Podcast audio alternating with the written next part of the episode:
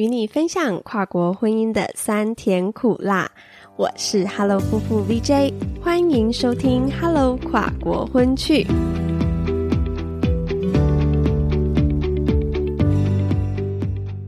o m o s t a 我是 Hello 夫妇 VJ。跨国婚这条路就是一场终身学习的人生旅程。我们希望透过 Hello 同学会单元，邀请正在这条路上一起摸索前进的同学们，相互讨论分享，激荡出不同的火花和想法，与正在收听的你一同分享，也一起共勉。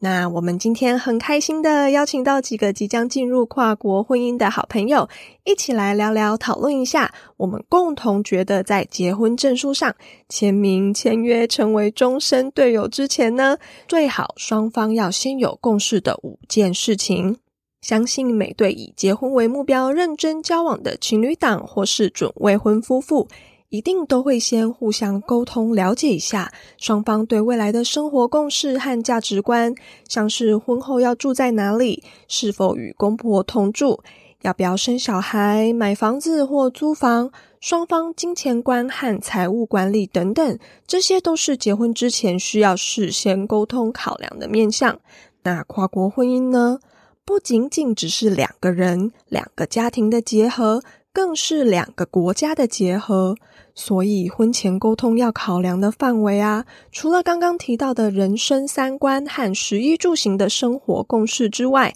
更要考虑到双方的语言文化以及成长背景的差异。今天邀请来一起讨论的同学们，姐姐和怡如，我们呢是在女力学院认识的，因为彼此跨国婚的背景缘分，将我们凑在一起。今天就要一起来聊聊他们和各自未来的人生伴侣。来自香港的涛涛以及来自印尼的昌汉，在正式进入跨国婚之前呢，双方针对这五大面向的一些沟通过程和想法考量。虽然感觉聊这种人生大事会有点严肃。但事实上呢，我们这一集录的超级欢乐，有好几段呢都因为笑太大声了，剪辑的时候还要把音量调小。不过呢，即使笑声不断，我们也是很认真的在针对婚前沟通的主题一起讨论，甚至录完音之后啊，我们还继续聊到欲罢不能。所以我真的从这两对夫妇的身上学习，也收获了很多。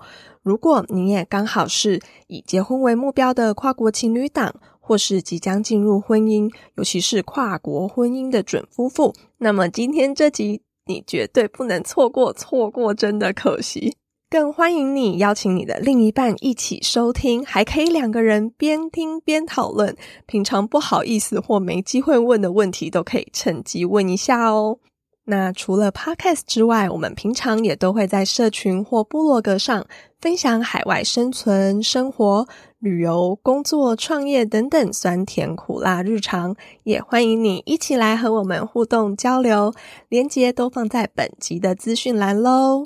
你准备好要一起开同学会了吗？那我们就开始喽。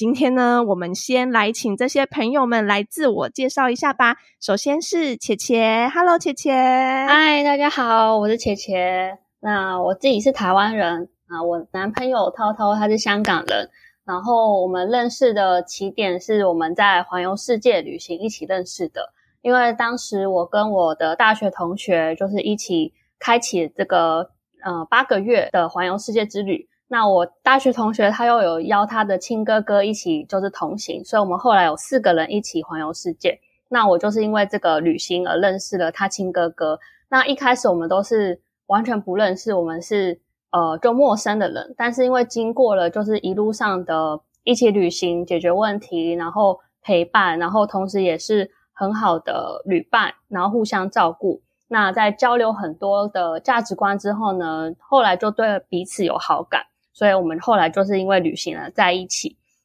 那我们是二零一八年开始旅行的，所以到现在也大概三年半的时间。但其实这三年半我们大部分的时间都是分开的，因为疫情有两年没有完全没有见面，就只能透过视讯或者通话。然后在疫情之前呢，也大概是两个月会见一次，那一次大概会是一个礼拜左右，然后我就会飞回台湾，然后或是他飞回香港，所以我们大部分的时间都是分开的。不过，嗯，很开心的是，在今年就是我们有决定说，在今年的下半年，他会即将就是飞过来台湾，就是我们会准备在台湾里这里定居，然后他也会跟我办那个结婚手续，然后取得居留证。就是我们终于可以好好在一个地方好好一起过生活了，这样子。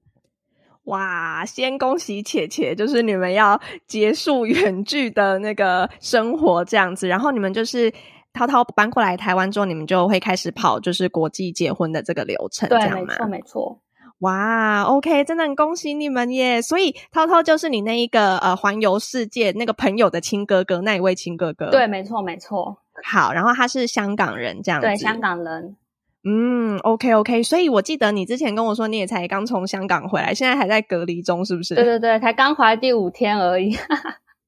哇，所以这是你第一次见到就是未来的公婆吗？不算不算，因为呃，其实我大学同学就是跟我在大学就是好朋友了，所以我在大学期间我就去过他家。可是我那时候去他家的时候就见过他爸妈了，可是他哥哥就是都是在国外，因为那时候呃，涛涛是在纽西兰就是打工。打工度假，对，所以那时候我是完全不认识他哥哥，我只知道他有哥哥这号人物，但是完全没有见过面，所以我以前就很早就认识他爸妈了。只是我觉得对我同学来说，会有一点很微妙的点是，从前的大学同学以后会变成有点像是嫂嫂的大嫂，对的那种奇妙之感。其实我自己也有时候会觉得有点。怪尴尬的，就是怪怪的身份变得很不一样。对，就是在那个很大的家庭聚餐的时候，以前是同学，就是比较是平等的，可是突然变成呃哥哥的女朋友，就有点稍微有点怪怪。但是跟他爸妈一直都是处于蛮好的状态。就是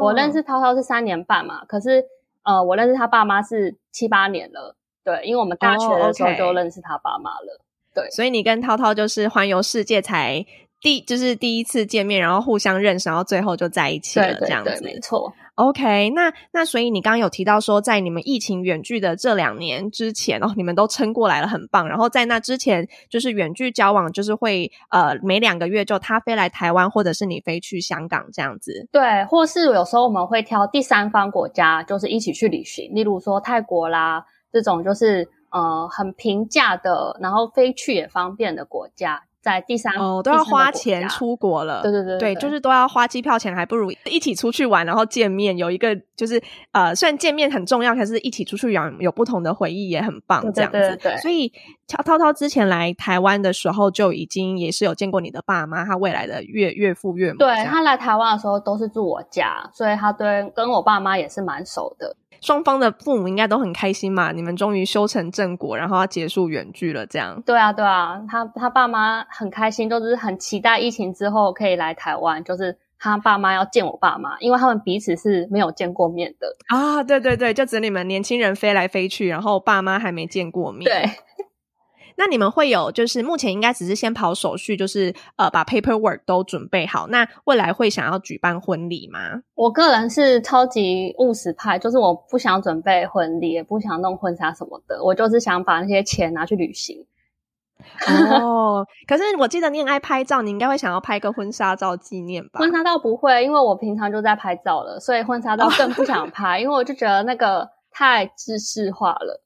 嗯，那涛涛也 OK，他也是不注重这些的人。你们都很务实，就是他觉得这些我决定就好了，他不会管。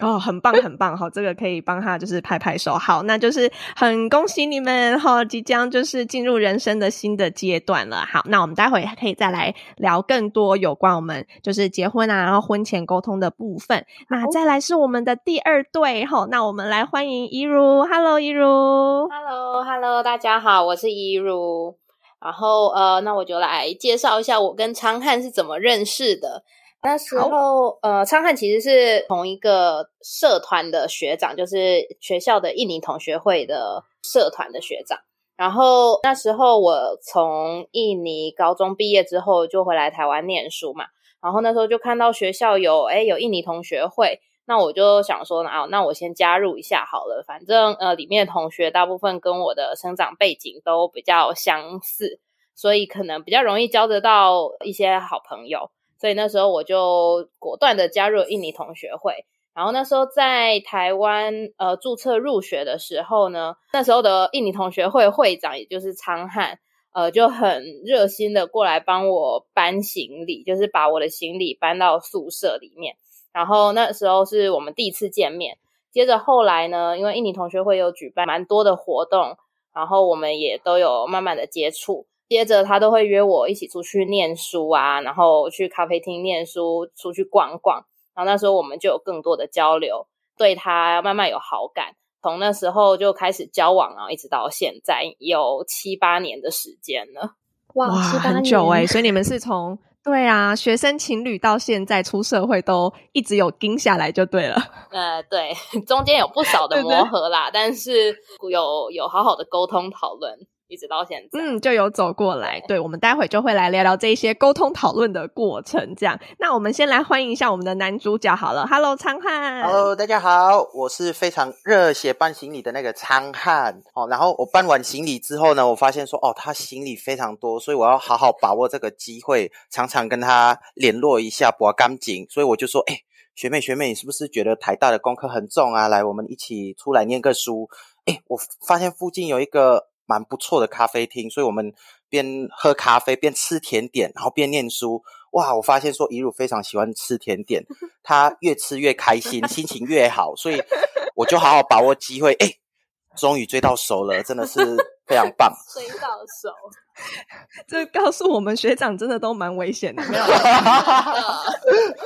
这是用心，学长都很有一套用心，可是这是用心，对对对。对，这就是蛮蛮典型的啦，哈，学长追学妹成功的案例这样。那其实我觉得我们要跟听众朋友解释一下，他们可能会很疑惑，诶，明明一如是我们台湾代表，然后昌汉呢是印尼代表，为什么两个人中文都讲这么好？然后为什么一如明明是台湾人，又要加入印尼同学会？那我来帮你们稍微的，就是。跟听众朋友们解释一下，那怡如的话是爸爸妈妈是在那个印尼工作嘛，所以你是从小就在印尼就是出生长大，然后是长大之后才回来台湾读大学的，对吧？对，没错。然后昌汉呢，好像是你算是印尼华侨吗？就是你的爸爸妈妈。呃，你们是华人，只是你们是在印尼这样子。对，我是我爷爷奶奶是从大陆过去印尼，然后我爸妈是在印尼出生的华人，那我也是算是华人的血统。然后，对，那那为什么你的中文这么好？因为我交了一个很正的女朋友。没有没有，因为因为我国中毕业之后就来台湾念书，然后念高中，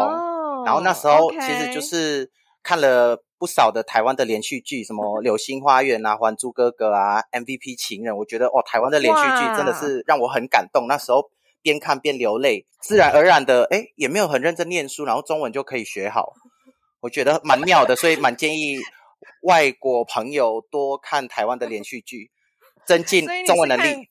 还有八点，所以你是看台湾的八点档，然后还有这个偶像剧来学中文。八点档是 next level，就是当中文学好之后，对对对，台语的部分八点档，但是那个非常花时间，八点到十点半，所以我还是觉得说那个看一年就好了，不然会花太多时间去学这个台语。太好笑了，对，所以那那我想要问你，所以你那个时候是被台湾偶像剧吸引，然后觉得对台湾很有兴趣，所以你就跟爸妈说你想要来台湾读国中嘛？那你来了之后有没有幻灭？有没有觉得说，哎，怎么现实生活跟偶像剧不太一样？这样子啊？坦白说，那时候看那个 F 四嘛，哇，言承旭啊，什么，反正就是那个 F 四每一个都很帅，然后看他们的学校怎么都那么高级，然后我一来台湾住宿舍，我天哪！在外面怎么都是挂着那个还没晒干的衣服啊？然后，然后学校的教官 叫我们扫厕所，这个好像跟我梦幻中的那个感觉不太一样。不过也没关系，这样学到很多一些跟纪律、跟生活有关的，然后让我更独立。然后，但是我觉得有有一点，就是我来到台湾之后，让我非常压抑。我以为台湾人会有点像美国人那样子，会对外国人有一些些的小小的，比如说偏见之类的。但是我来到台湾之后，发现哇，没有诶，原来每一个台湾人都很尊重外国人，而且他还会对外国人产生好奇心，然后多跟我们聊天。所以我在台湾就。过得非常的开心，也交到了不少的好朋友。嗯，很棒，而且最重要的是还娶到了美娇娘，这样子还遇到了怡如，对不对？这个是 OK。所以这趟台湾之旅没有白白跑一遭，没错没错。好，OK。当就是呃，让我们的听众朋友们就是先认识一下我们今天的，我们总共有三对哈。我跟我的先生是台湾和菲律宾的代表，那切切跟涛涛呢是台湾跟香港的结合，那怡如跟昌汉就是我们台湾跟印尼的结合这样子。那我们这三对呢，今天啊，哈，就是要来开一下跨国婚行前的讨论会，来讨论一下呢五个我们。彼此都觉得需要在婚前先有共识的这五件事，那主要就是居住国家、双方的工作、父母的照护、小孩生养，还有是否买房这五个面向。那其实，在我们开始录之前，我们就有自己先互相讨论过了。然后，我们优先考量的前三名呢，其实第一个会聊的，也通常都会先讨论这个的，就是到底要住在哪里，婚后要住在哪一个人的国家。好。为什么会先讨论这个？因为其实牵一发而动全身，那就是后来诶双方的工作跟互相爸妈的照顾，你要先决定住哪里，那我们才可以来做进一步的讨论嘛。那其实居住国家的选择啦，就是男方的母国或是女方的母国，甚至是有时候会呃讨论到到第三国去。那为什么这个很重要呢？因为啊，不知道你们有没有这么想？不过当初我是。跟我先生，我们两个在讨论的时候，会觉得说，其实是一个不管我们今天决定要住在哪里，不管是呃 Alan 的国家，我先生的国家，或是台湾哈，去菲律宾或者是留在台湾，一定会有一个人，他的人生是整个砍掉重练、归零、重新开始，对吧？好，不管是语言啊、文化，然后工作、生活适应，甚至是整个交友圈、家人、朋友，全部都是从零开始，所以它其实是一个。很失衡的状态。那当然，如果我们今天婚姻都很顺利，哈，两个人都不吵架，哎，这当然就顺顺利利的过没事。可是，如果今天两个人有了争执，那有一些情绪的时候，我们那个时候啦，是觉得很不希望听到对方讲一句话，就是说什么哦，我都是为了你才来到这里的这种负面想法。我觉得这是很很伤感情的。所以我们那个时候就很偏激，也刚好是。爸妈那时候没有很赞同啦，所以我们就想说，好，那既然要这样，那就让双方的那个起跑点都一样，我们就一起选了一个英语系的国家，想说两个人都会讲英文，OK。所以我们那时候是去到就是澳洲来打拼这样子，对啊，所以想要先问问，哎，你们说你们有没有就这个部分有没有呃讨论的过程跟结果是什么？那切切要不要跟我们分享一下你跟涛涛在聊这个的时候的一些想法？好。因为我跟涛涛认识的时候，我已经创业大概三四年了，所以那时候我的整个人生的重心就是会以工作为主。所以我那时候，呃，我们在聊的过程中，就是我们还没有正式交往之前，他他有先追求，可是我就一直不断的跟他说，就是我的事业，就是我的重心都在台湾，我不想我不想离开台湾。然后我就是先说好说。如果你可以接受我不离开台湾，是你要过来，我才有可能就是答应交往哦。所以你很早之前就已经都先讲好了，就是他能够接受你们在开始这一段就是交往。对对对，因为那时候我在旅游的时候，我真的觉得就是远距离这个东西真的太不可靠了，而且他只会跟我们同行三个月，后面五个月是我跟我大学同学继续走，然后他会先回香港，所以我就觉得我们。可能这一生当中就只有这三个月会见面，然后之后会不会见面都不知道。那我为什么要为什么要跟你在一起？我就不懂。所以我那时候是非常抗拒，就是就是交往的。所以我就讲了很多我自己的条件，或者是我自己不喜欢的东西，我自己的一些不想做的事情，然后都先全部都灌给他，就想要吓跑他，就希望他不要再追我，或者希望他打消念头。嗯。丑话都先说在前头，而且我记得你之前有分享过，你还列了一张不平等条约，然后他都可以接受，他都签了，哎，你们才会开始，才可以开始交往。对对对，就是那种那种那种电子合约，就是把我不想要做的事情，或是 我想要他做到的事情，然后就写在上面。他确定可以，他真的要在上面就是打一个，就是有点像契约书那样，然后传到我的那个信箱，然后这个契约就会成立，然后我才会答应他，就是我们开始交往这样。那你那时候有没有很惊讶？他竟然答应了，竟然没有吓跑。对我就是他签完隔天我就答应了，因为我真的觉得太 shock 了，就是怎么会有人敢签？我就想说你敢签，那我就我就答应了。就试试看喽。对，就试试看。对，就是有点被他决心吓到，就想说，哎，这男生感觉好像蛮有担当的，那就 OK。对啊，就把那三个月当做停损点吧。如果真的不适合，就是彼此不再见面也是非常容易的。嗯，所以这个居住国家这一块哦，就是你们不用讨论，因为交往前就已经决定好了，就已经谈好了这样子。对，就是他可以接受，他才他才想，他才会签，或者他才继续追。对啊，嗯嗯，才会有你们这一段关系跟这一段今天有这一段良缘，这样就是已经事先就有沟通好了这样子。对对。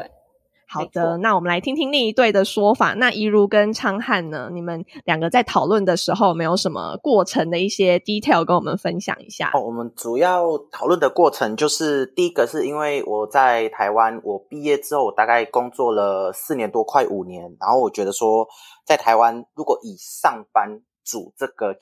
这个角色的话，其实很快就碰到一个天花板。然后刚好我跟公司在谈的时候，公司又有一个外派的机会，然后可以让我回去我的国家，就是外派印尼。然后我就开始跟怡如讨论说，哎，如果我外派印尼的话，我可以有台湾的收入，甚至说，甚至说更高的收入。然后在印尼呢，我们可以有一个比较低的生活开销，所以可以存到更多的钱。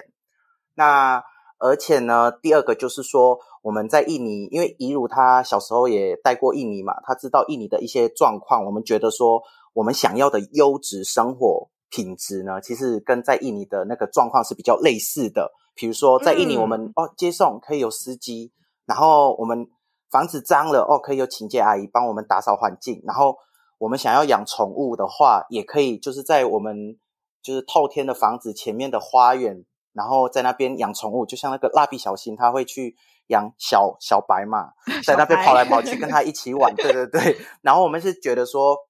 这样的一个条件比较符合我们想要过的生活，相对于在台湾，所以我们两个就嗯呃，就是一起同意，就是说我们试看看去印尼过个几年，看看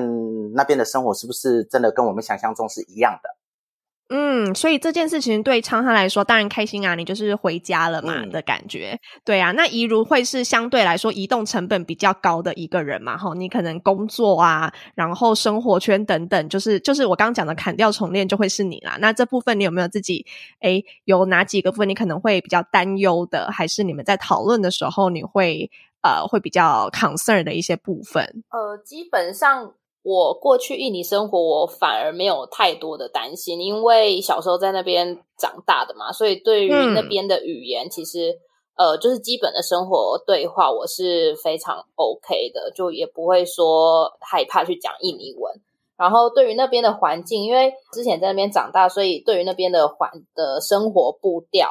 我也觉得我是可以适应的，因为那边就是比较轻松，比较慢。然后我觉得我之后的生活形态也会是想要是像这样子的一个生活形态，所以呃，要过去我是觉得，哎，我应该是可以非常适应。嗯，OK OK，所以听起来就是你们会觉得，哎，印尼的话比较能够提供你们双方的，离你们双方的理想生活。的那个画面是比较接近的，所以你们后来就双方都决定，没错没错，印尼试试看。而且那个移动成本是我出，就是前面都都讲好了，移动成本是我出。然后，然后怡如他去印尼，他主要就是说，我也安，我也想说，哎，去印尼的话，因为是外派的工作，然后我刚好是担任业务，所以我本来就常常搭飞机到不同的城市，因为印尼很大嘛，我们不可能开车到所有城市这样子，所以。我就跟公司谈了，说，哎，我们如果去印尼，有没有机会住在巴厘岛？因为巴厘岛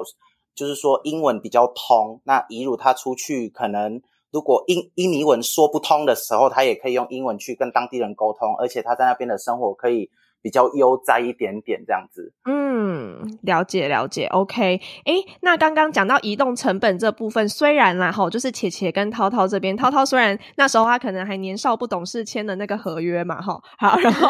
后来你们真的哎，今天真的要走到结婚这一步了哈，他下半年就要来搬来台湾了嘛，那。哎，越来越接近这一件事情要发生了。涛涛有没有跟你分享一些自己心中的想法？就是像刚刚我们有提到说，哎，一如他就砍掉重练嘛，他的呃工作啊、生活圈等等。哎，那涛涛有没有跟姐姐讲过这个部分？嗯，有，就是他，嗯，他兴趣比较广泛，然后他在香港做的工作在台湾比较难复制，因为他在香港是做地铁维修员。那在香港地铁维修员的薪资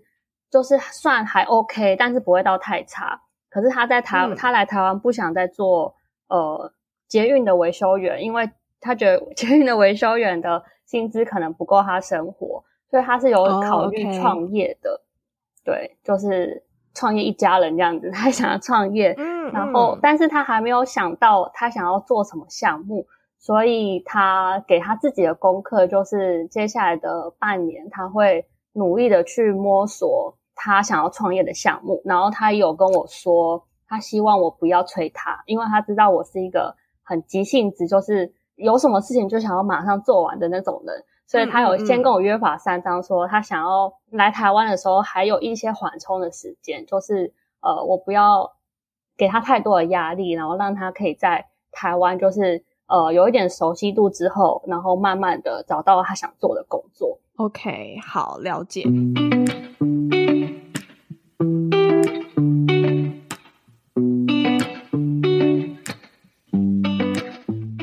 对，所以啊，这就是其实我们已经默默的开始了我们的第二第二个主题了，对不对？你看，就是哎，居居住国家决定之后，其实我们这个年代，其实每个人都一样啊，就是居住国家一决定之后，就要非常现实的，我们要考量到收入，就是工作的这个部分。好，所以其实第二个。哎，马上要来讲聊的就是双方的工作的部分，尤其是外籍配偶的那一方哈，就是要人生砍掉重练的那一位的这一方呢。哎，工作方面要怎么样去做衔接？那姐姐跟涛涛这边，涛涛是想说要做创业嘛？好，那那个那怡如呢？你过去之后有没有什么样就是工作选项方面的想法？呃，过去的话，我有跟昌汉有也有讨论到这一块，然后我个人的部分我。会就是经营一个我自己个人的 YouTube 频道，因为我们是住在那个巴厘岛嘛，所以它是一个观光胜地。然后我们就想说，哎，那我们就是可以利用我们待在巴厘岛的时间啊，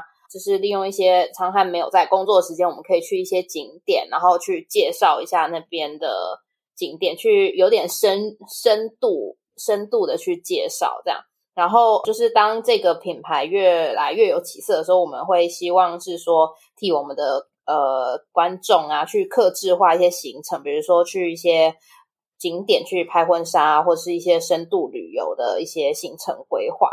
嗯，OK，所以也是想要往就是创业这个部分去前进。对，没错。嗯。嗯，对，其实我觉得我们的想法都蛮接近的，对啊，因为那个时候像我跟我先生是台湾跟菲律宾的结合嘛，那我们其实刚刚有提到说，我们到澳洲就是一开始我们选择到第三国和澳洲去打拼去生活这样子，那后来呢，因为种种因素，好，那他毕业之后呢，我们就是有创也那时候也有创业开了一间 Hello Hello 飞式的甜品小吃店，那最后是因为签证。的关系呢？哎，我们就结束了我们的旅澳生活，然后回到台湾。今天如果是你第一次收听的话，哎，欢迎你好去听我们就是 Hello 跨国婚趣频道的第一集，有聊到我跟我先生 Alan 的故事，这样子。也算他是菲律宾人，不过其实我的公婆哈，就是我先生的爸妈也是跨国婚，就是哇，我公公他是日本人，然后我婆婆是菲律宾人，所以他们两个是在。日本定居这样，但是我先生他是从小跟着阿公阿妈，嘿，就是外公外婆在菲律宾长大，然后他每年的暑假、寒暑假都会飞日本，然后大学毕业之后就在日本读书两三年吧，所以他的日文也是很流利这样子。所以其实我们那个时候从澳洲回来之后，我们是有在想说，哎，那到底是要去在台湾、菲律宾或日本？我们是有这。三个选项的这样子，那后来是因为疫情的关系，公婆他们其实年纪比较大了，那我先生就会担心说，哎，他们已经快七十岁，然后现在疫情的话，哎，不管是物资啊、生活的各方面，会希望说可以就近的照顾。原本他们已经差不多快退休，然后我们是决定。呃，其实我们的想法跟怡如和昌汉蛮像的，我们也是觉得说，以我们两个人现在的收入跟存款，在菲律宾会有更好的生活品质，这样子 对，所以我们原本是决定说。啊，要到菲律宾去就是扎根这样子，settle down。对，可是没有想到疫情爆发，菲律宾现在比较没有办法 过得去 这样子。好，对，然后所以我们就想说，那先生也想要就近照顾公婆，所以他现在人就已经先飞过去日本。好，那我爸妈这边的话，我爸妈相对来说比较年轻，然后他们会觉得说，哎，年轻人再多闯闯，他也觉得。还是比较传统的概念，然后就说，哎，我都嫁了，所以就是呃跟着先生那边，那我们就想说，哎，先在日本呃适应啊，然后打拼个几年，然后有更多在海外生活的工作经验，然后把我们这些经验呢都带回，就是。菲律宾，然后也是想要做跟一入差不多的想法，就是我们想要把我们那一间菲式甜品小吃店，然后也会结合一些旅游的部分来做我们的创业。那现在的话，跟且且蛮像的，就是我们双方都有发展远距的工作。像我目前是在线上就是教语言，那我先生的话，他是对，就是在学校也是语言老师，然后我们呃同时都有在线上来做就是教学的动作，比较不会受。地域的限制啦，就是未来不会说，哎，像那时候我就深深的感受到，从澳洲回台湾，整个植牙就是砍掉重练，要重新开始。那不希望未来再再承受一次这个部分，所以现在就是发展远距，然后也是呃会就是开始啊，像我们现在有这一个 podcast 的频道，然后开始在网络上面就是分享我们的故事跟经验，然后希望可以。让更多的朋友，然后就是认识我们。那未来我们创业的时候，对我们有信任跟熟悉感，然后就可以就是继续支持我们这样子。对，所以其实我觉得我们。在工作方面，我们的想法都差不多。那接下来呢？第三个，诶，刚刚有聊到双方的父母的部分嘛？好，那我这边是刚好我的爸爸妈妈他们就觉得他们还算是壮年时期啦，哦，他们五十多岁，诶，还可以。好，等到未来呢，我他们有说，我一定会让你知道，诶，我们真的需要你的时候，诶，到时候我们会再来讨论看看，说是要。呃，因为我跟公婆就会在一起嘛，他们会退休，会跟着我们去菲律宾这样子。那我在台湾的话，这个时候就会觉得手足蛮重要的。还好，哦，还有妹妹，哦，就是我的弟妹呢，就是有在呃爸妈的身边这样。那这个部分就还 OK。那那茄茄跟那个涛涛有没有聊到这个部分？因为之后你在台湾嘛，你们一起在台湾，跟你的父母就比较不会有这方面的就是顾虑。那 How about？对，就是你的公婆的部分，涛涛会不会担心？就是远在香港的爸爸妈妈，有。其实疫情刚开始的时候，他其实有点有一点点担心，就是如果呃爸妈会不会在这个疫情中染病？因为那时候有提到说，那个年纪比较大的是高风险族群嘛，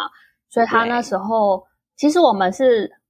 本来去年是要结婚的，就是。在还没有发生疫情之前，是去年要结婚，但是因为疫情都是不断的延宕。那在疫情刚开始发生的时候，那时候就是因为呃，他会担心他爸妈，所以我们就把婚就是婚事结婚这件事情就是无限期延后。主要是他爸爸现在是八十几岁，算是比较高龄的父母，对，因为他爸爸是比较晚才生他的，对他们家庭。的有一点点小复杂，但是他有很大的哥哥，所以他会比较担心爸爸跟妈妈的生活。那可是他爸爸有一个很好，应该说很大的优点，就是他爸爸即使是八十几岁，目前都是还是很健康，然后也很聪明，对，就是是可以非常好照顾自己的。所以在确认疫情没有什么重大的危及伤害的这个风险之后。他就比较可以放下心，就说好，只要爸爸妈妈就是好好的防做好防疫的措施，然后不去高风险的地方，那其实他们在香港也是可以很安全的。所以他后来就可以比较愿意，就是安心的来台湾，就是跟我呃定居。但是他有说到说，如果爸爸在这过程中，就是如果提早离开，只剩下他妈妈的话。他会希望把妈妈就是接来接过来台湾，然后跟我们一起住，因为他不想让他妈妈一个人就是就是孤单单的留在香港这样子。那我是觉得，就是我是可以接受的，因为我觉得他已经放弃那边的生活了，那我我我已经在台湾拥有很多很多的资源，所以我是很同意他这样子做规划的。所以我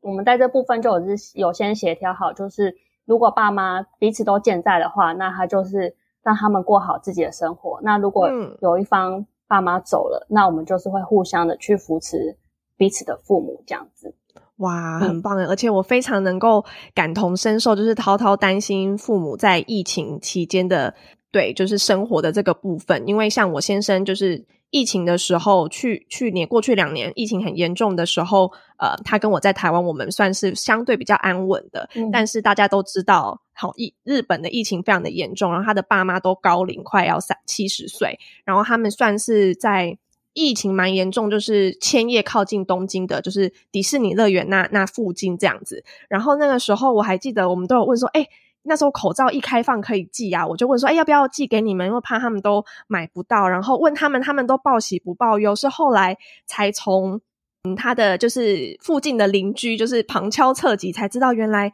哦，他那个时候就是超市啊，可能连物资都没了。对，就是去买菜是买不到的，哇！然后他们都没有跟我们说，对，完全都没有讲，然后我们就很很担心。我先生他急忙就是赶快请在东京的朋友，然后就是寄一些 物资给爸妈，因为他们就抢不到，嗯，就那个时候很可怕，就是超市都是去去买东西都是空的这样子，对啊，所以对，就是其实疫情也会让跨国婚姻的。很多考量要再更更深入一点点，对。那怡如呢？吼，你是要离开台湾了嘛？所以在爸爸妈妈的部分，你跟昌汉有没有讨论一些做法呢？呃，现在呃，主要考量也是因为我有两个妹妹嘛，然后呃，就是刚刚 VJ 有说，就是手足真的很重要，我也真的深深的这么觉得，因为。呃，就是因为有两个妹妹嘛，然后他们一个是还在念书，还在大学念书，所以基本上他的寒暑假期间，他都可以回家陪我爸妈。然后呃，现在的通讯啊也都很发达，所以基本上如果呃我不在台湾，我在印尼，我还是可以就是定时跟我爸妈视讯这样子，跟了解一下他们现在的状况啊。然后呃，再加上因为我父母他们也都没有到非常老，就是快要六十岁这样子，所以。呃，他们的生活也非常能够自己打理，所以这块我倒是比较不担心。OK，对啊，诶，那你之后过去就是印尼会跟公婆一起住吗？呃，没有没有，我们是会自己住，因为呃，昌汉的爸妈他们是住在另外一个城市，是在就昌汉从小长大的城市，然后我们会去呃，我们会住在巴厘岛。嗯嗯，所以还是一个哎还不错的距离，这样子，就是有美感的距离，不用担心。对，不用。为什么会问这一块呢？是因为你看，如果今天就是双方都已经是都是同一个国家的人，都 maybe 加减会有一点婆媳啊，或者是越续相处上的问题。那我们今天好跨国婚，又是来自两个不同国家成长背景的人。对，就像我刚刚说，不是两个人、两个家庭，是两个国家。那可能在生活的习惯或是一些价值观的沟通上，就会在更需要去琢磨。那如果我们维持一个哎，可以相处上面彼此不会有负担、有美感的一个距离，然后可是需要帮助、需要照护的时候、需要陪伴的时候，都是可以呃很快的赶到。我觉得这个距离就是还还不错的一个。相处的模式这样子，对，好，对啊，那其实这是就是我们的前三名啦。我们其实之前就我们这三队都有先讨论过，那就是居住的国家一决定啊，那就会聊到双方的工作。那双方工作后，我们就是居住地，然后收入、吃饭、吃饱穿暖没有问题之后，哎，当然就是要聊聊就是爸爸妈妈的部分。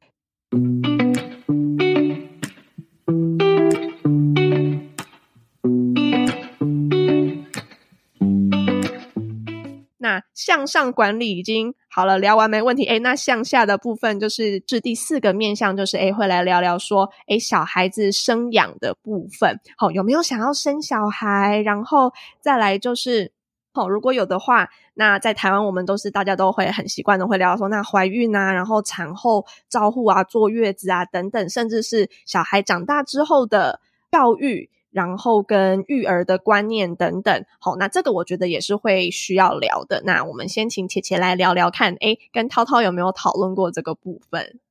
嗯，有，就是我们都是不排斥有小孩的，但是有共同的共识，就是不会。在他刚来台湾的时候就有小孩，因为主要他会重新开始，然后他会有一点慌，所以他觉得他需要一点时间，就是好好熟悉台湾的环境，因为他从来没有住过台湾，他就只有来旅游过，所以那个感觉很不一样。他希望整个他都熟悉了、稳定了，有有那种安心感，他才会就是考虑准备筹备小孩的事情，但这个时间就可能不是很确定。反正我们双方的父母也没有急着要要要要催小孩，所以我们就是有点 顺其自然，就是可能等财力到一个一定的程度，或是等有一个什么契机，然后我们再准备生小孩。嗯，大概是就一件一件事情慢慢来这样子。对啊，对啊，也拿也抓不准会不会生，说不定。就不生了，也不知道，就是有我，就觉得两人世界也蛮好的。哎，那所以你们也都不是很强求啦，就是哎，有有很好，没有也没关系这样子。对对，就是我们会觉得没有也没差，或是领养一个也也 OK，就是完全就是不一定一定要生。对啊，哦，那爸妈就是爸妈公婆都也都没有给压力这样。对我们爸妈，我们彼此的爸妈都是属于放任型的，就是随便你做，就是你只要。不要小孩跟老爸老妈拿钱，然后不要做坏事，随便你，就随便你弄，对啊，就不要影响他们的生活，就他们都不会管。对，哇，听起来好羡慕哦，就是觉得说真幸福，真好。像我们这边的话，哎，就是双方家长都还蛮期待的。哦，真的。那我们现在也也没有到装死啦，但我们就是其实我们两个是。我们都还蛮喜欢小孩，但就会觉得说，哎，就像我刚刚讲的，哎，有很好，哎，没有也没关系，然后只是说，哎，双方的家长都会蛮期待的啦。所以现在现在也没办法，我们两个现在就是台湾日本远距，吼，男主角不在身边，我也没有办法。所以现在现在他们就不会问，那他们就关心说，哎呦，哦，快快要团圆了哈，那那就是可以加把劲喽。那我们现在就是哎。不会去 聊到这个话题。那昌汉跟怡如呢？哎，你们快要新婚嘛？那有没有跟呃两个人聊过？然后还有彼此爸妈的想法是怎么样呢？呃，其实我们都很喜欢小孩，然后之后要不要有小孩也是不会排斥。但是我个人是比较想要多一点两人的生活，所以可能一年之内是不会去做怀孕这个动作的。嗯嗯嗯，你们都还年轻嘛？对啊，对啊，对啊。然后之后，要两人世界。如果真的有小孩的话，产后照护可能还是会比较想要在台湾，因为可以住月子中心。所以印尼没有月子中心这种东西。印尼没有月子中心这个东西，因为家里都。非常多可以帮助我们的，像是类似外佣啦、护士啦，对对对，所以月子中心可能 生意不太好，就关掉了。就是直接请一个来家里照顾比较方便，其实就是在家里也比较可以负担。对，直接帮你煮菜，你说哦要喝水，他就帮你，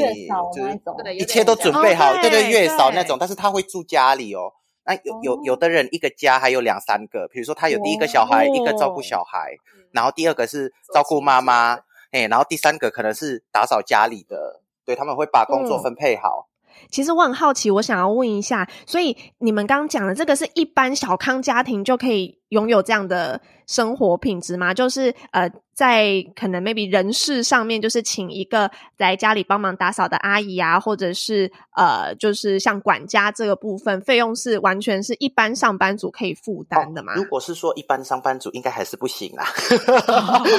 好，OK，是以你台湾的这个收入过去的话就 OK。对对对，不过印尼大部分华人的话都是自己创业，因为那边薪水实在太低了，所以大家都会想办法，就是用比如说你存钱存了一笔钱之后，就是小资主创。业也不错，这样，因为机会多，市场大，所以就是创业等于说成功的几率会比较高一点点。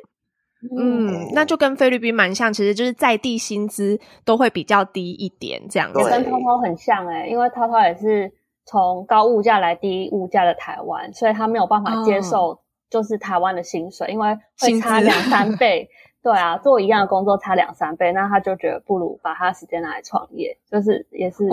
样，对啊。对啊，然后像我先生就是从对薪资比较稍微低一点点，明明我们两个我们两个当初认识，我们都是在非营利组织工作，但我的薪水就是硬生生就是他的两三倍，但我们做一样的事情，甚至他的职位比我高，可是这个就是国家对啊国家薪资的的差异，所以他后来跟我去澳洲，然后来台湾，甚至是现在去日本，哎，都没有什么好嫌弃的啦，就都会是比 在地在地好一点点这样子。对，好，那这个是小孩，哎，我们大家都。目前没有考虑，可是未来有的话也也不错。那生了之后，好，刚刚有讲到就是坐月子这件事情。那刚好香港跟印尼好像就是，毕竟都还是华人的世界，所以都有听过坐月子这件事。我光是坐月子这三个字这件事情，我就跟我先生解释了很久。好，因为毕竟 菲律宾他们比较偏，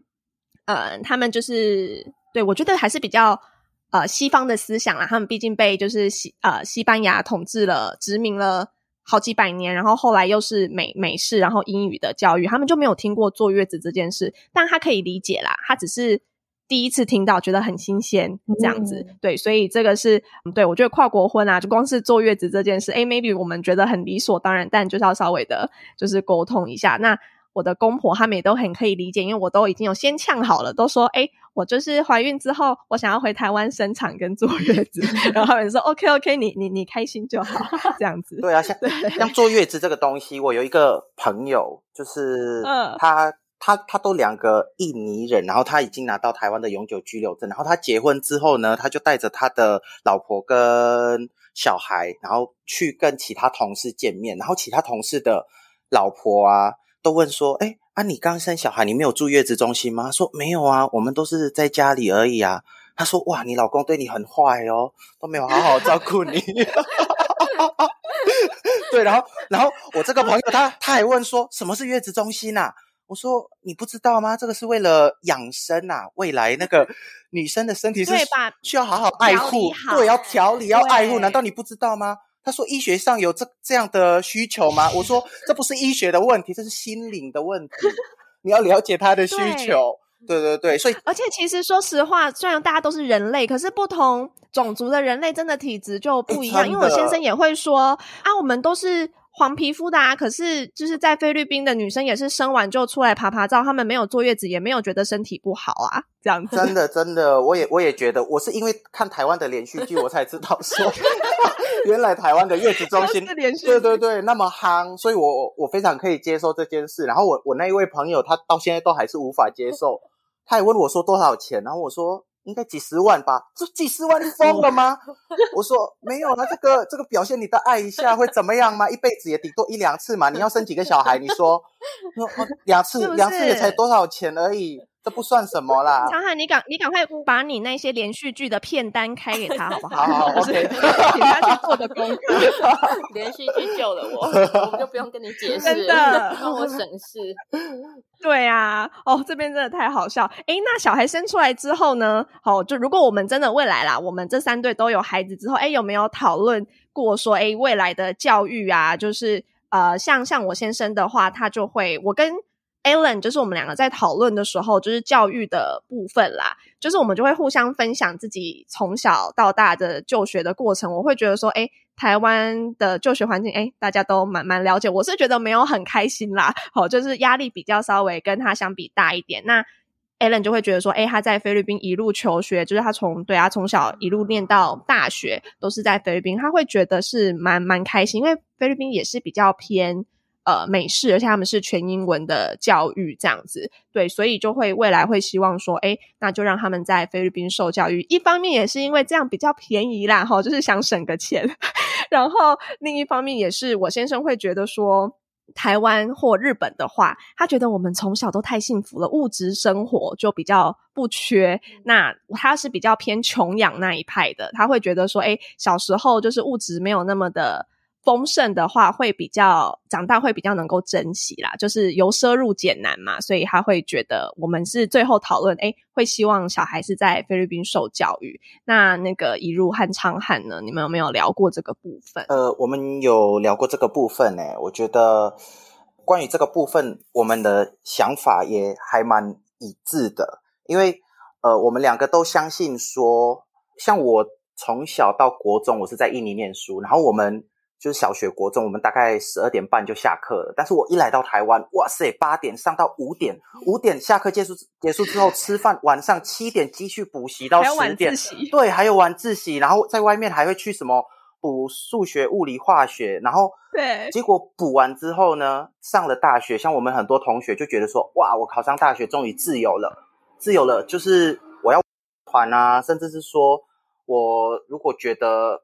就是功课也没有那么重要了，甚至掩蔽或被当一两年，那个打混摸鱼一下下也没有关系。但是我我自己是觉得说，教育应该是要让小孩有独立思考的能力，然后让他在一个快乐的环境长大，让他比较有爱心、有关怀别人的那种心态，然后对自己负责任的态度。所以我们觉得说，不管。小孩之后在台湾还是在印尼，只要他可以快乐长大，然后训练他的独立思考，让他有犯错的空间，我们觉得都 OK。那我我们其实一开始没有这样的想法，呃，是自从我看了一本那个卡内基在台湾的创办人黑幼龙老师他写的一本书，叫做《慢养》，他是写说小朋友大概在幼稚园到小学的时候啊，其实父母要扮演的角色是当他的玩伴。然后在我国高中的时期呢，其实要扮演一个好朋友的角色。然后到了大学之后呢，小朋友大学或以后，我们是要扮演一个顾问的角色，就是我们只给他一些，他问我们，我们就给他一些建议，但是最后做决定都是取决于他自己。然后就是这样，小孩才可以成成长成他成为的那个样子，然后去发挥他的天赋。所以我们认为。地点不是问题，是我们的心态，还有我们提供给他的环境才是重点。没错，对啊，哇，真的是 有学了一课的感觉。对，谢谢，真的很谢谢昌汉的分享。对我会想要去找这本书来看，因为我跟我先生聊，我们也是会觉得，对，虽然就是真的啦，就是我觉得父母的心态最最最重要，我们也是对我们的孩子没有什么要求，哎，就会觉得就。三个部分，第一就是开心最重要，就是希望他能够这一辈子都可以就是开开心心的，然后再来就是说，哎，希望他有一个良好的品格，做一个也不一定是什么好人啦，但是至少我们就是无愧于就是社会跟父母跟自己哈，就是良好的品格。最后就是希望他有一个一技之长，只要能够养得活自己就好了。对啊，这就是哎，我们对我们孩子未来的一个期待。那且且跟涛涛呢，有没有聊过？哎，如果真的有了小孩，那教育的一些观念上，你们有没有一些讨论跟碰撞？我觉得你们都讲完了耶，就是我们俩的想法 几乎跟昌汉就是几乎一模一样，就是会希望他快乐，然后成长。然后我那时候有提到说，我希望他有思辨的能力。就是我不希望我是控制一个小孩，他做什么就做什么。我希望他跟我一样，就是呃，我我爸妈怎么对我的，然后我就怎么对他们，就是完全的让他自由的选择他所想要的，他所喜欢的。不管我觉得那个可能比较高风险，例如创业这件事情，很多家长是不不允许的，就是会阻止你的，千方百计说你去考公务员啦，你去当老师啦。曾经我妈也是这样，但是后来她有改变，所以。我我自己会觉得，我就是要让小孩他可以自己做他自己人生的主人，我不想要过多的控制他。那涛涛自己有跟我分享过，他觉得在香港读书比台湾还压抑，然后比台湾还艰辛。对，然后所以相较之下，你们之后哎，如果孩子在台湾的话，他应该是觉得哦，好了，至少环境会比香港好一点点，就是在压力的部分。对他觉得在。如果跟香港、台湾跟香港比的话，台湾还是相对轻松跟自由的。但他有特别提到说，因为香港还蛮注重英语能力的，因为他们是双语的国家嘛，他们很多公文文件都是以英语为主的，所以他也会希望，就是我们的小孩他的英文能力是至少不要太差，他可以很容易的沟通。他觉得这个是他会希望小孩有的一个必须必备的条件。嗯，这样子。你跟涛涛说不用担心，我们台湾也从明年开始要推二零三零双语国家喽。对对，但但我觉得，我觉得很，我觉得香港很贯彻一点，就是它的账单啊都是英文的，就是你你没有读，你不会英文的话，你是看不懂电信账单，然后银行账单什么都是没有办法阅读跟判断的。所以他们是直接从一些很小的，你必须得要知道的一些文件或是必须用到的东西，它都是全英文，它没有跟你繁体中文，所以你就必须得要懂。他们有点半强迫这种感觉，我觉得可能要等台湾做到这样，还是有点执行的这么彻底，对，还是有一点距离，所以可能就是我们两个会在他很小的时候，就是会尽量多跟他说英文，然后让他有那个讲英文的习惯。对啊，因为我们自己让他有一个这样的环境。对啊，因为我觉得我们我们三我们应该说我们三队都是呃会英语的受益者，因为你会英语，你就可以有更多的机会跟去更多的国家，或是开拓更多的视野跟创业的项目，就是因为你多了英文这个能力，你可以交叉的运用。所以我觉得这是我们有一个很大的共识，就是小朋友英文是不能太差的。那其他的话就是让他自由选择，让他无压力的。成长，他想做什么就做什么，真的对啊，哎，我也觉得你们两队也蛮妙的耶，就是都还没结婚，但聊蛮多了，就是也都聊到很后面，我觉得很棒啊，就是婚前都要先沟通好，那我们才决定要当好队友嘛，然后携手就是一起来创造我们想要的理想的人生，这样子。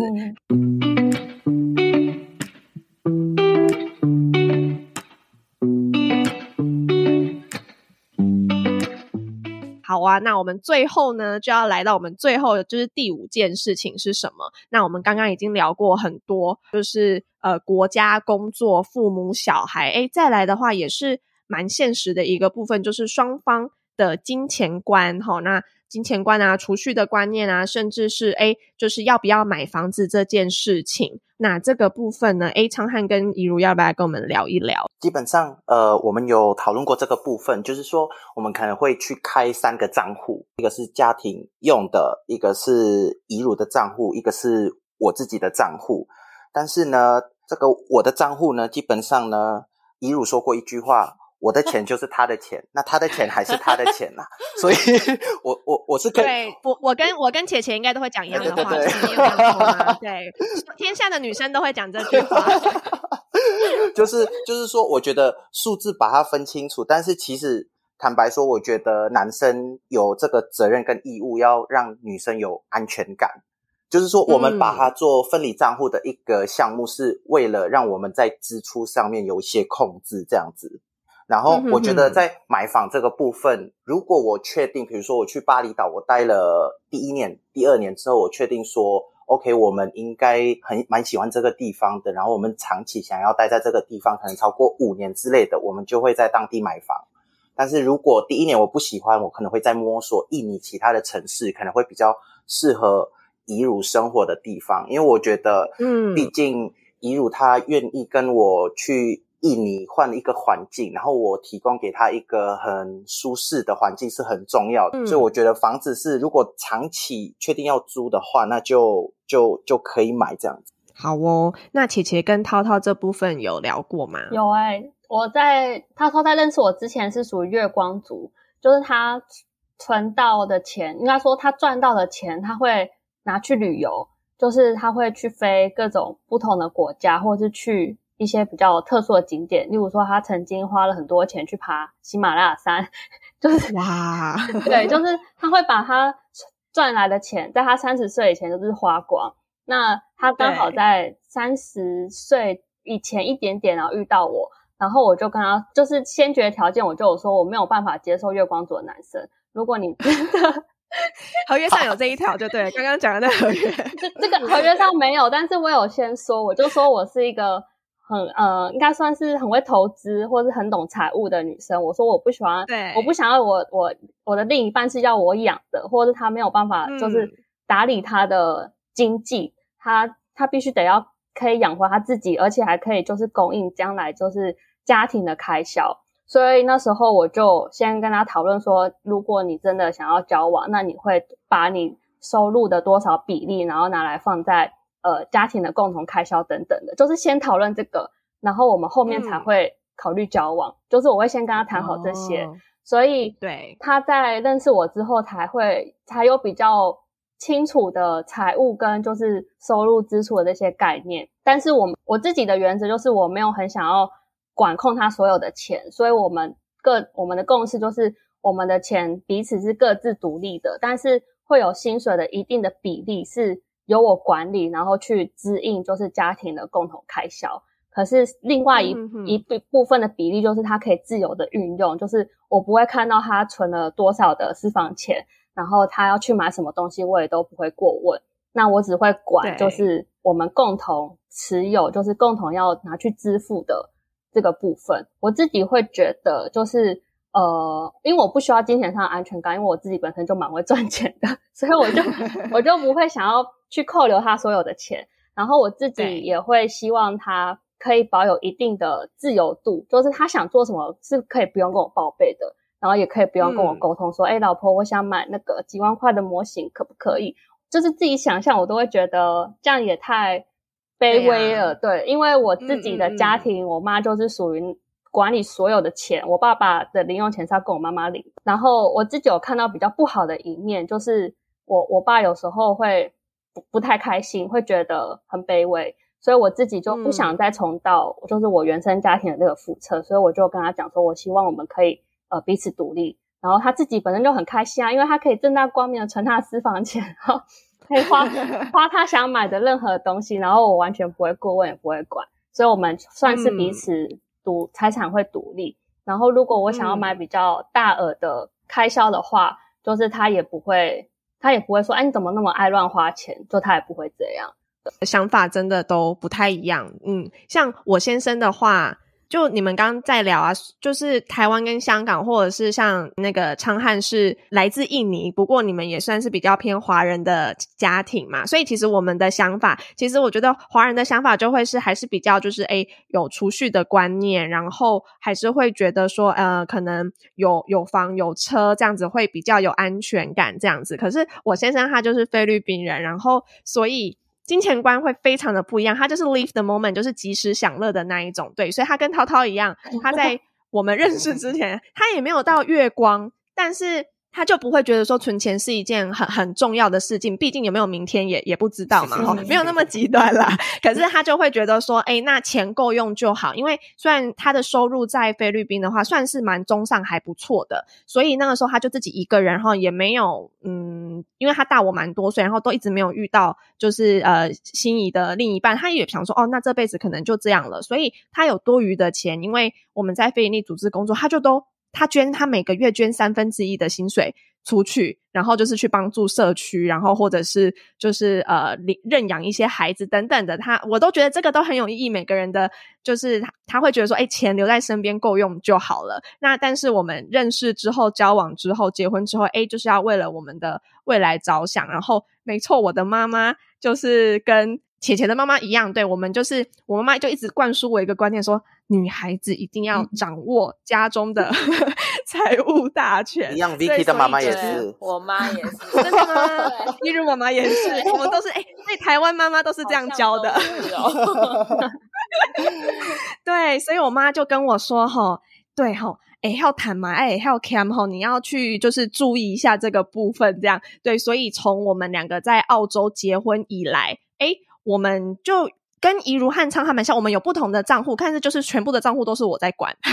就是这样。所以我们的 我们的那个财产配置，我们是其实是共同管理，我们都知道彼此有多少钱，我们就是会有一个共同账户，但是又有一点点弹性，是像姐姐你们这样，就是他有一个他个人的账户，但我就会 make sure 说，我知道他每个月我都会让他维持一定的金额在里面，就是他花钱的时候不用问我，他就是可以自己。就是自由的提领里面的钱，然后我也都知道，哎，他花费的状况。那如果双方要一起消费，做比较大笔的消费哈，可能买车、买房或者是一些比较大笔的花费的话，哎，我们就会互相讨论这样子。对啊，这是我们的想法。然后我刚刚会想要问你们买房这件事，是因为对，这是我们 maybe 比较偏华人的想法。可是先我先生的话，哎。像他受日本文化的影响跟菲律宾文化影响比较深，他们这两个民族都是比较偏人生不一定要拥有自己的房子的这种想法。对，就是他们不会觉得那是一个人生胜利组，或是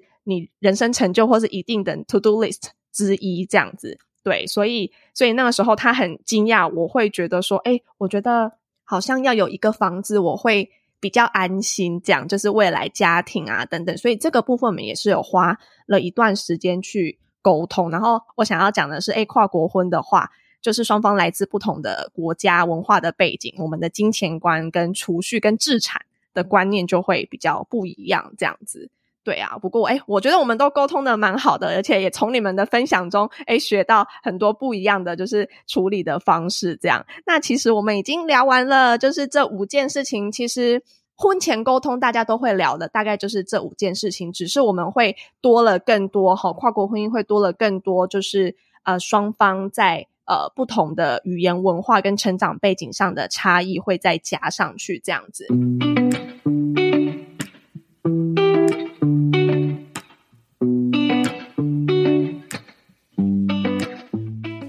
最后呢，想要来问问你们这两对啊，就是说，在你们互相讨论的过程中，目前听起来都还算蛮 peace 的，但是我相信呢，一定中间也是会有一些诶需要磨合，有一些碰撞跟火花的地方，这样子。所以想要问问你们说，诶有没有曾经有一个这样的状况，就是你们在互相沟通的过程中，诶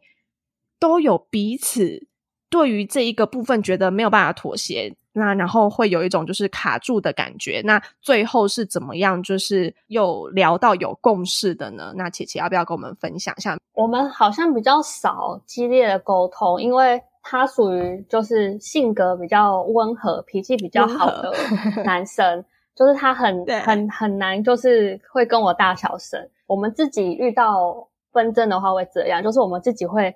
自己喊卡。然后恢复正常的生活，就是不会冷战，然后也不会大小声，然后等到合适的时机，或是有新的想法进来，然后我们再持续的讨论。那之前就是在我在跟他聊天的过程中，有提到说他想要把他妈妈接过来住嘛，然后这件事情其实呃，我刚开始我是有点反抗的。我反抗的原因是，我就不喜欢跟婆媳住啊，就是婆媳的问题就是很多嘛。万年的问题，对万年的问题，我就虽然我真的是很喜欢他爸妈，然后他爸妈也对我很好，可是你真的没有实际生活过，你还是会怕怕的，因为对有些丑态或者有些太太放松的 状况，被婆婆看到还是会有点不自在，不好意思。对对对对，然后可是他就会觉得他都来台湾，但是爸而且妈妈一个人，那那那妈妈怎么办？就是我也不可能不管他妈妈。所以后来我就是，我们就一直想新的办法，有没有可以同时兼容，就是照顾他妈妈，但是我又可以保有就是独立生活的空间。那后来我们就讨论到一个目前觉得还蛮可行的方案，就是我们可能会找大一点的房子，可是我们的房子可能会做很明确的隔间，就是有一些区域是我专属的，就是妈妈不会进来打扰我，就是我可以在这个区域做我任何想做的事情，然后。我也不会去打扰妈妈，然后有些共同的空间就是我们可以共同使用，会共同见面的。那我如果在忙，或是我就是不想要呃跟婆婆有什么接触的话，我可以有自己的空间，自行的生活。然后她觉得这样是 OK 的，对。但是前提就是，其实我们也是要够努力，就是有一定的呃经济基础，我们才可以有这样子的条件，然后我们就会努力达成这样子的状况。所以到后面。其实就是会像这样子方式去在两者的抉择中找出一点新的可能，对，比他不太会说，我就是这样，不绝不退让，就不会，就我们两个都是愿意会退让一点，或是找就是中间可能可以见缝插针的地方，然后找出新的新的解决方式，这样。知道对方就是最在意的点是什么，然后就这样的基础下去找出一个比较双赢的一个解决的方案。这样，目前遇到的比较大的医术都是比较大议题都是采这个方式，所以没也没有遇到说完全不能沟通的项目。嗯嗯嗯，对呀。好，那那怡如跟昌汉这边呢，有没有什么例子可以来跟我们分享？我们两个比较少激烈的沟通，就是我们。呃，我是觉得说，在沟通过程中，就是我我会比较倾向于尊重另外一半，然后会希望就是重大的事情，我们可以先事先去进行讨论，讨论之后再去做下一步的决定，这样。哦，嗯，这个我要补充。补充补好，充，请说。就是男主角有不同的，哎呦哎呦哎呦，好，来来听一下。就嘿，是 我举个例子，就是有一次我们一起去上课，这个课程就是礼拜六加礼拜日，就是两天的课程。但是礼拜六我们大概上了一整天的课程之后呢，我觉得说这个课程不太适合我们。那我也私底下在休息的时候问他问一如说：“哎，你觉得这个课程怎么样？”他说：“嗯，不太有兴趣。”这样，好，然后因因此呢，我我在找找机会，我就说好，不然我们就今天就提早回家这样。然后我就下去之后，就是到柜台，然后我就说，哎，我们要我们临时有事，我们要提早下课这样子。然后他就问我为什么，然后我就说，哦，因为反正就是我工作上怎样又怎样，怎样又怎样。然后呢，怡如就一副很好奇的脸，然后问我说，你工作有吗？有这样吗？真的是这样吗？然后我说对呀、你不知道吗？刚刚有一通电话很急耶，然后我我没有处理好那通电话，我我工作完了啦。我跟你说，来来，我们先回家。然后我就跟柜台说，我明天不一定会到，然后我们就回家。回家了之后，我就在车上，然后就讲说，你想上这堂课吗？他说。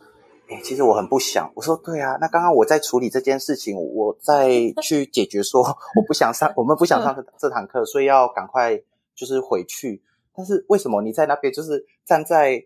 补习班的角度，然后一直在质疑我？你你应该就是说你先，所以我的意思是说，我们在跟他人沟通的时候，一路站在旁边，我是会比较希望他先、先听跟你同一阵线。对对对，先听我把话讲完，然后讲完之后呢，嗯先同意我。如果他觉得有疑虑的话，不要在别人面前一直问下去，因为哦回家我们关起门自己对讲。对对对，因为之前会发生这样的小小的磨合，然后最后我觉得像现在就完全不会发生这样的事情了。嗯对对对嗯对啊，这就是在每一次的沟通之后就会学习，然后就会互相去修修正这样。对，我觉得要先信任对方，当下先了解他的感受，然后最后嗯才去私底下就是气氛对了，然后气就是那个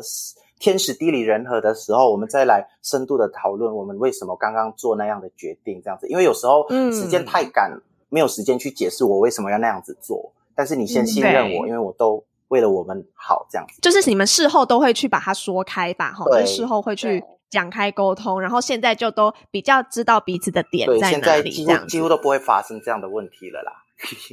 嗯嗯嗯，完全真的就是信任。对，对对，真的真的对呀、其实婚姻或者是两个人在一起久了，真的会就是借由每一次的激烈沟通，或者是 呃，或者是每一次沟通的这个过程跟磨合，然后会去更加了解就是对方，然后就是会慢慢的去协调出一个哎彼彼此相处跟沟通最平衡的这个状态，这样对。所以像你们刚刚在讲，其实我觉得。都算蛮听起来都还是算蛮 peace 的，像我是比较火爆烈女的那一种，人，然后，然后因为 Alan 大我很多，所以我其实他都完全没在跟我计较，他已经知道说，哎，我情绪，我就是那种情绪来得快，去得也快的那种人。然后我情绪一上来的时候，我 maybe 我就会 raise my voice，我就会讲话比较大声，然后会很急促，就是想要把。所有的想法都倒出来，就是都一次的，就是讲完。可是我讲完发现完我就好了，这样子。哦然后他也会知道在那个当下不要跟我说什么，让我讲完我想讲的话。他就是他不会对有一个默契，他不会跟我硬碰硬嗯这样子。然后，然后所以这个时候我也会很庆幸，还好我们两个的母语不一样，就是。因为毕竟我们两个主要沟通是英文嘛，那英文是我的第二语言，所以在讲一些比较不好听的话的时候，他那个杀伤力是会减弱。我觉得很好，我觉得很好，因为如果他今天母语也是中文，他可能会听进很多比较不 OK 的话，然后大家那他 maybe 我们就无法走到今天，没有啦，开玩笑。那我觉得这是很棒的一件事，就是对双方有的时候我可能就会标出中文，甚至标一些台语出来，那他听不懂是好事，我自己是这样 觉得啦。对对对，那他然后现在还听然后听不懂吗？还是现在听得懂了？很快的时候还是无法，所以哦让他中文就维持在这样的程度也好。对啊，就是彼此互相沟通的方式，然后就是会借由每一次的这样的经验，然后去找出我们相处最平衡的状态嘛。吼，那我们今天呢，真的哎聊得非常的过瘾哎吼，就是五件事聊完，然后还顺道加码聊了一下哎，我们夫妻之间，然后情侣之间哎沟通的一些模式跟磨合的的过程这样子。所以其实这样聊下来，有没有发觉这五件事其实都息息相关，然后环环相扣。聊完之后也会觉得说，哎，真的可以理解为什么很多对未婚夫妻可能 maybe 在办结婚的时候，或是真的有结婚共识，聊到这一些的时候，哎，就像我们刚刚讲的，沟通不出一个共识，沟通不出一个结果，那今天可能就不会共同朝婚姻的这一条路就是一起走这样子。但是其实这一些。结果有共识，当然它的结果很重要。但是其实我会觉得，哎，我们这个沟通跟激荡讨论的过程的这些互相学习、理解、尊重是更宝贵的。这样子，那其实我们的婚姻跟人生呢，哎，就是不断的摸索和学习。只是结婚之后，哎，我们身边会多了一个队友，我们一起努力这样子。那今天非常的谢谢。姐姐跟涛涛，然后还有呃怡如跟昌汉来分享你们这两对彼此婚前沟通的过程和收获。那未来呢，也让我们在跨国婚的路上一起努力，一起加油。最后也谢谢每一位收听到现在、收听到最后的听众朋友，诶，你们也都陪伴我们参与了我们的跨国婚人生。也希望我们今天的讨论分享有帮助到你哦。那最后要宣布我们的跨国婚行前讨论会大成功。我们下次见，拜拜，拜拜。